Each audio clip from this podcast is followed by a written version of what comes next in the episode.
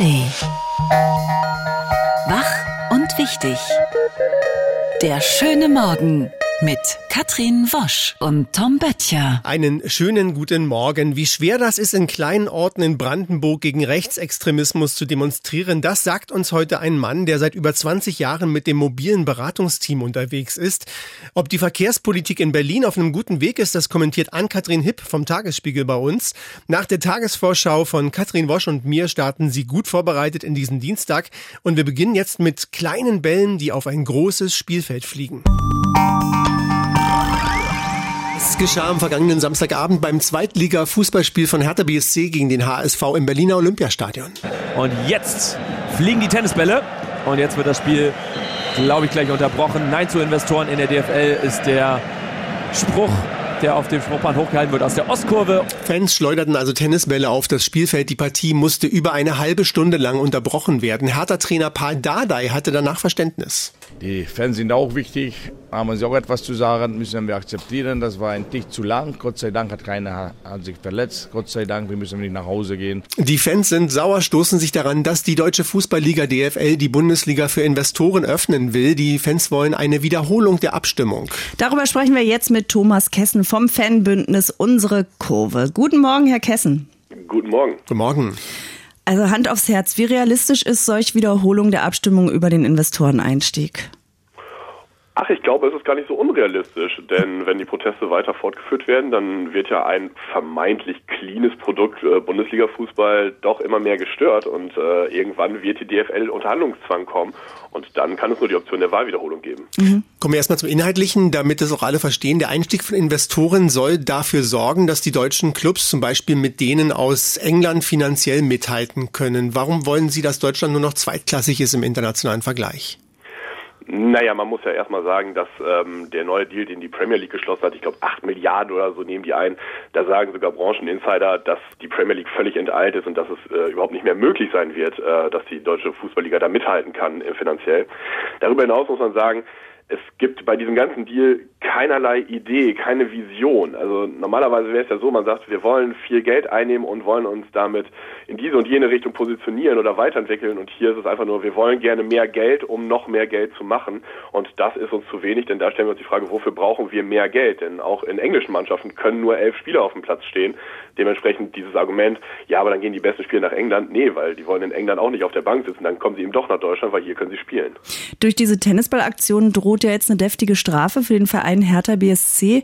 Warum muss der einzelne Verein leiden, wenn sie ja eigentlich die deutsche Fußballliga attackieren wollen?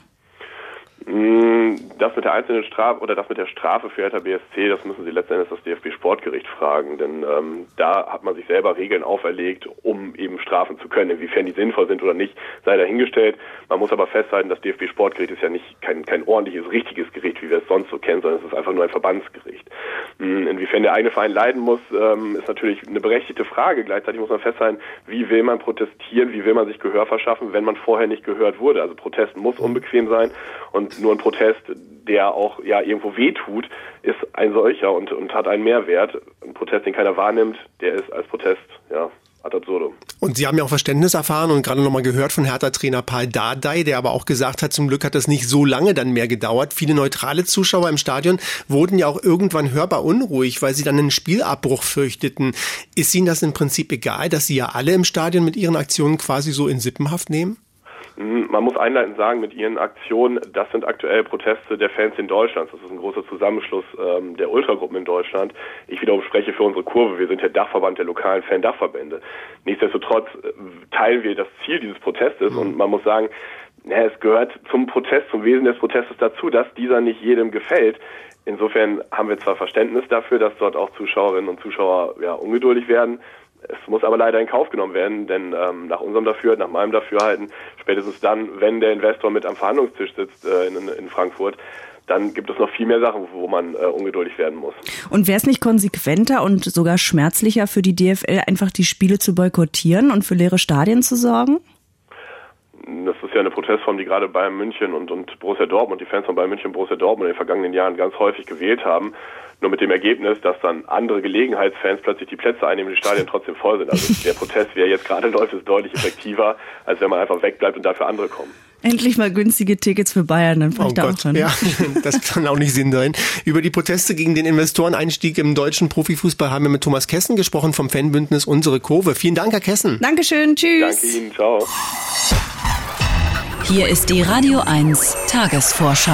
Am 6. Februar 2024. Ministerpräsident Dietmar Woidke händigt heute in der Potsdamer Staatskanzlei den Verdienstorden des Landes Brandenburg an die Feuerwehrfrau und Diplompsychologin Susanne Daimling aus.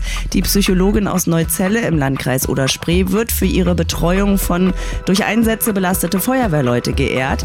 Der Ministerpräsident hatte Daimling am 4. November 23, also letztes Jahr, die höchste Landesauszeichnung verliehen. Da war ihre Teilnahme an der Zeremonie nicht möglich. Heute erfolgt also noch die Aushändigung. Daran kommen Sie nicht vorbei. Es gibt schon Klimaziele in Europa bis 2030 und bis 2050. Die CO2-Emissionen bis 2030 sollen um 55 Prozent gegenüber 1990 gesenkt werden und bis 2050 soll das Ganze klimaneutral dann sein. Heute will die EU-Kommission ein Zwischenziel bis 2040 ausgeben. Ein Entwurf zeigt, die Emissionen müssen deutlich reduziert werden. Im Kampf gegen die Klimakrise sollen die Treibhausgasemissionen in der EU nach Ansicht der EU-Kommission bis 2040 um 90 Prozent im Vergleich zu 1990 gesenkt werden. Heute will die Kommission das neue Klimaziel offiziell vorstellen. Im Namen des Volkes. Der gerichtliche Streit zwischen der Witwe des früheren Bundeskanzlers Helmut Kohl und seinem Ghostwriter Herbert Schwan um Buchzitate geht heute in eine neue Runde. Denn seit mehreren Jahren stehen Maike Kohl-Richter und der Journalist Herbert Schwan immer wieder vor Gericht. Heute geht es um das Verbot weiterer Passagen aus dem Buch Vermächtnis die Kohl-Protokolle von Schwan und mögliche Entschädigungsansprüche. Die Entscheidung des Oberlandesgerichts Köln wird 10 Uhr verkündet.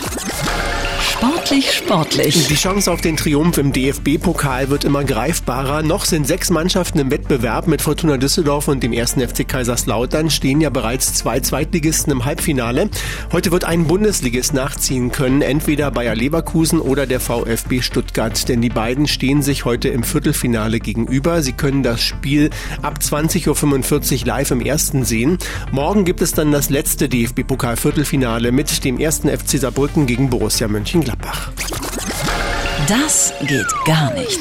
Mit dem Internationalen Tag gegen weibliche Genitalverstümmelung wird immer am 6. Februar auf die Menschenrechtsverletzungen an Frauen aufmerksam gemacht. Der Aktionstag wurde 2004 zur Erinnerung an die kulturell verankerte Beschneidung weiblicher Genitalien von der First Lady von Nigeria ausgerufen. Die Menschenrechtskommission der Vereinten Nationen erklärte ihn schließlich zum Internationalen Gedenktag.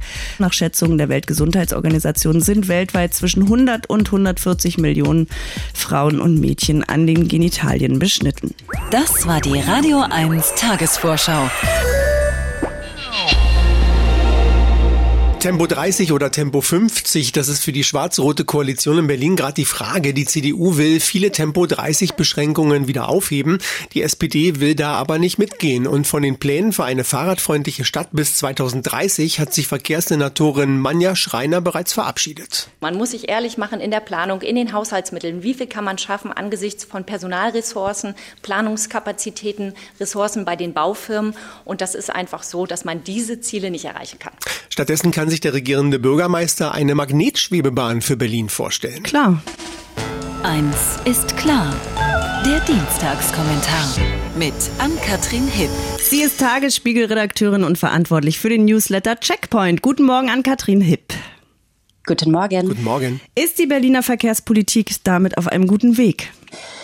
Naja, also die Frage, was in der Verkehrspolitik ein guter Weg ist, werden wahrscheinlich unterschiedliche Verkehrsteilnehmer schon sehr unterschiedlich beantworten. Aber ich als äh, Mixnutzerin würde jetzt einfach mal sagen, nein, Berlin ist da auf keinem guten Weg. Warum? Weil A, nichts vorangeht und weil B, auch ehrlich gesagt immer noch keiner so richtig weiß, wo es eigentlich hingehen soll. Also wir wollen alle Verkehrsteilnehmer versöhnen. Mit diesem schönen Satz ist ja der schwarz-rote Senat vor mittlerweile fast einem Jahr angetreten. Bis heute hat da aber keiner der Verantwortlichen auch nur ansatzweise irgendwie eine Antwort Antwort darauf gegeben, wie das eigentlich funktionieren soll und was das in der Praxis konkret bedeutet. Stattdessen hat man das Gefühl, üben sich alle so ein bisschen im Ausharren, man dreht sich im Kreis, man fährt ein bisschen Zickzack-Radweg, legt immer mal wieder den Rückwärtsgang ein, kommt aber in jedem Fall eines nicht so richtig, nämlich voran. Jetzt kann man natürlich immer sagen, okay, ist ja auch Berlin, da geht generell nicht so viel voran und die Verwaltung ist ja auch die Hölle und es braucht Personal, wie man ja Schreiner ja jetzt auch gesagt hat.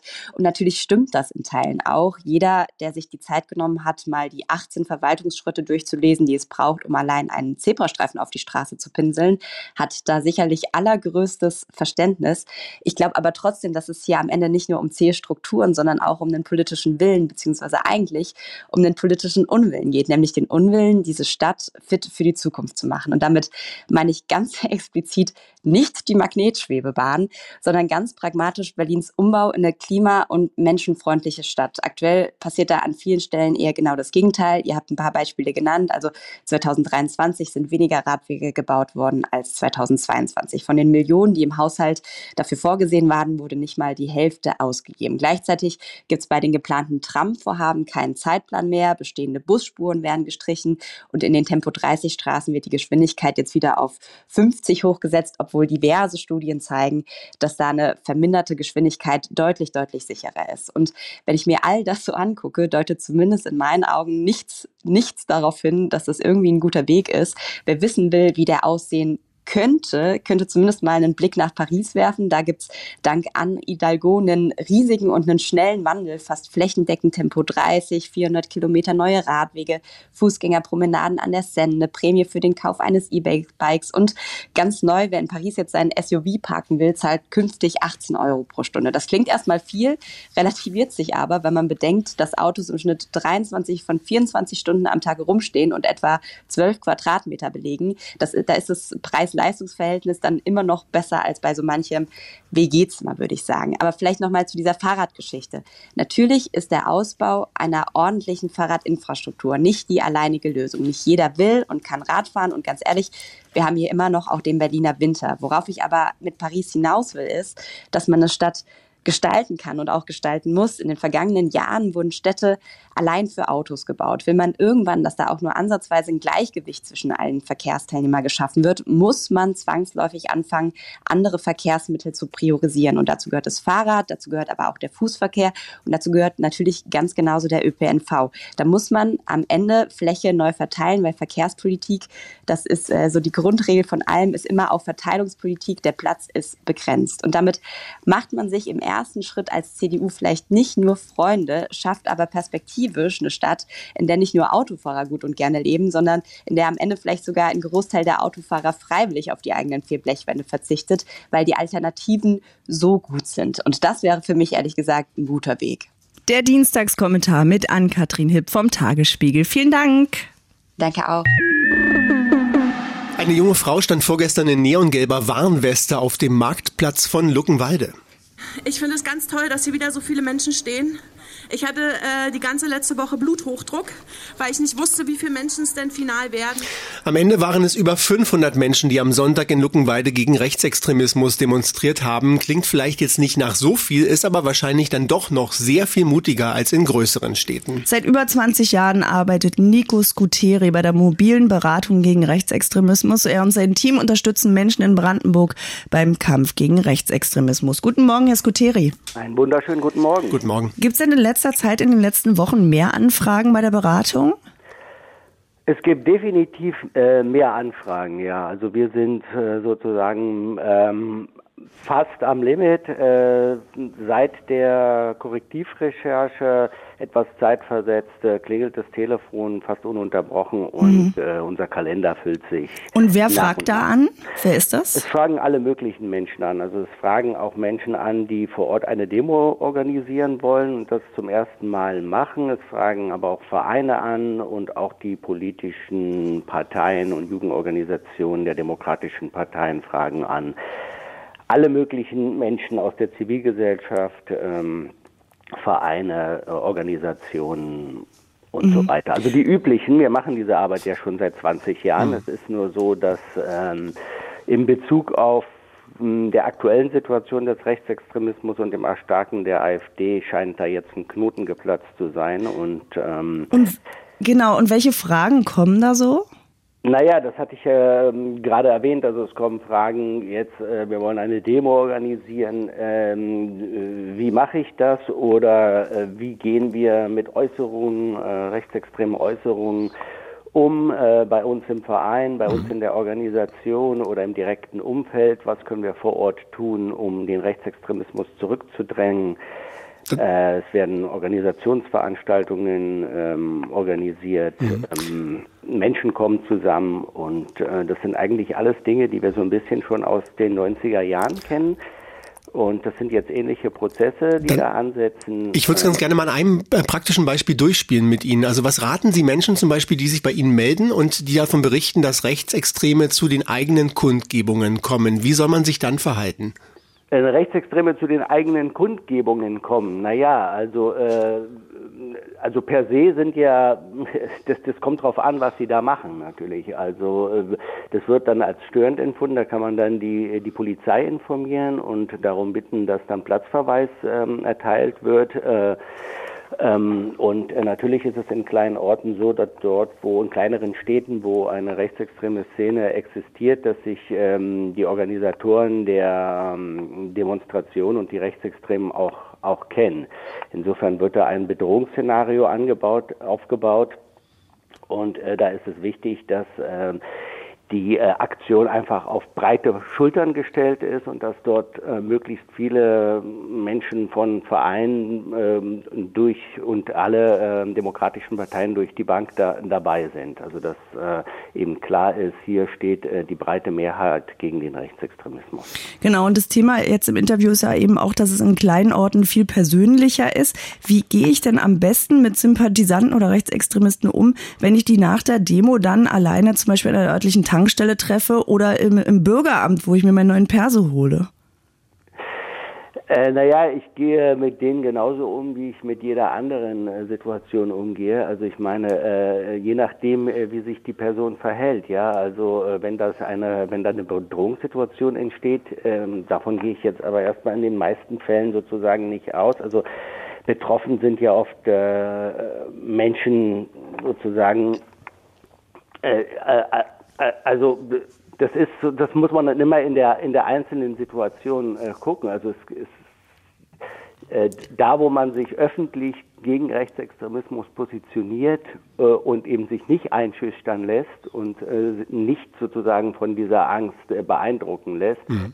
Äh, ist man dann schon auf dem halben Weg der Lösung. Also die Rechtsextremen spielen ja oft mit dieser Angstmacherei, ah, okay. dass die Menschen sozusagen Angst vor ihnen haben und genau das sollte man halt nicht tun. Also man sollte sich zusammenschließen mit anderen Menschen und ähm, den äh, Rechtsextremismus ähm, halt ähm, öffentlich an Pranger stellen. Also da es geht um sozusagen auch um die soziale Ächtung, die soziale mhm. Ächtung des ähm, der Ideologie des Rechtsextremismus. Abschließend noch die aktuelle Frage, wie viel Hoffnung machen Ihnen die aktuellen Proteste die in Brandenburg? Die aktuellen Proteste äh, stimmen hoffnungsvoll, äh, dass äh, sich die Zivilgesellschaft jetzt wieder zusammenfindet und ähm, zusammen gegen den Rechtsextremismus steht. Das, das, das macht Hoffnung äh, und äh, ich hoffe, dass das auch jetzt ähm, so weitergeht und dass aus den äh, vielfältigen Aktionen und Demonstrationen auch neue Netzwerke entstehen, um, die dann auch ähm, von Dauer sind. Nico Scuteri arbeitet bei der mobilen Beratung gegen Rechtsextremismus in Brandenburg. Vielen Dank. Dankeschön. Tschüss. Die Radio 1 Denkpause. Heute mit Webb Du Bois, Philosoph. Unwissenheit ist ein Heilmittel für nichts. Ende der Denkpause. Und das war's für heute mit einigen Highlights aus dem schönen Morgen hier bei Wach und Wichtig. Morgen früh ab 9 Uhr gibt's dann eine neue Ausgabe. Bis dahin. Wach und Wichtig. Der schöne Morgen. Montag bis Freitag immer ab 9. Mehr Radio 1 auf radio1.de und in der Radio 1 App.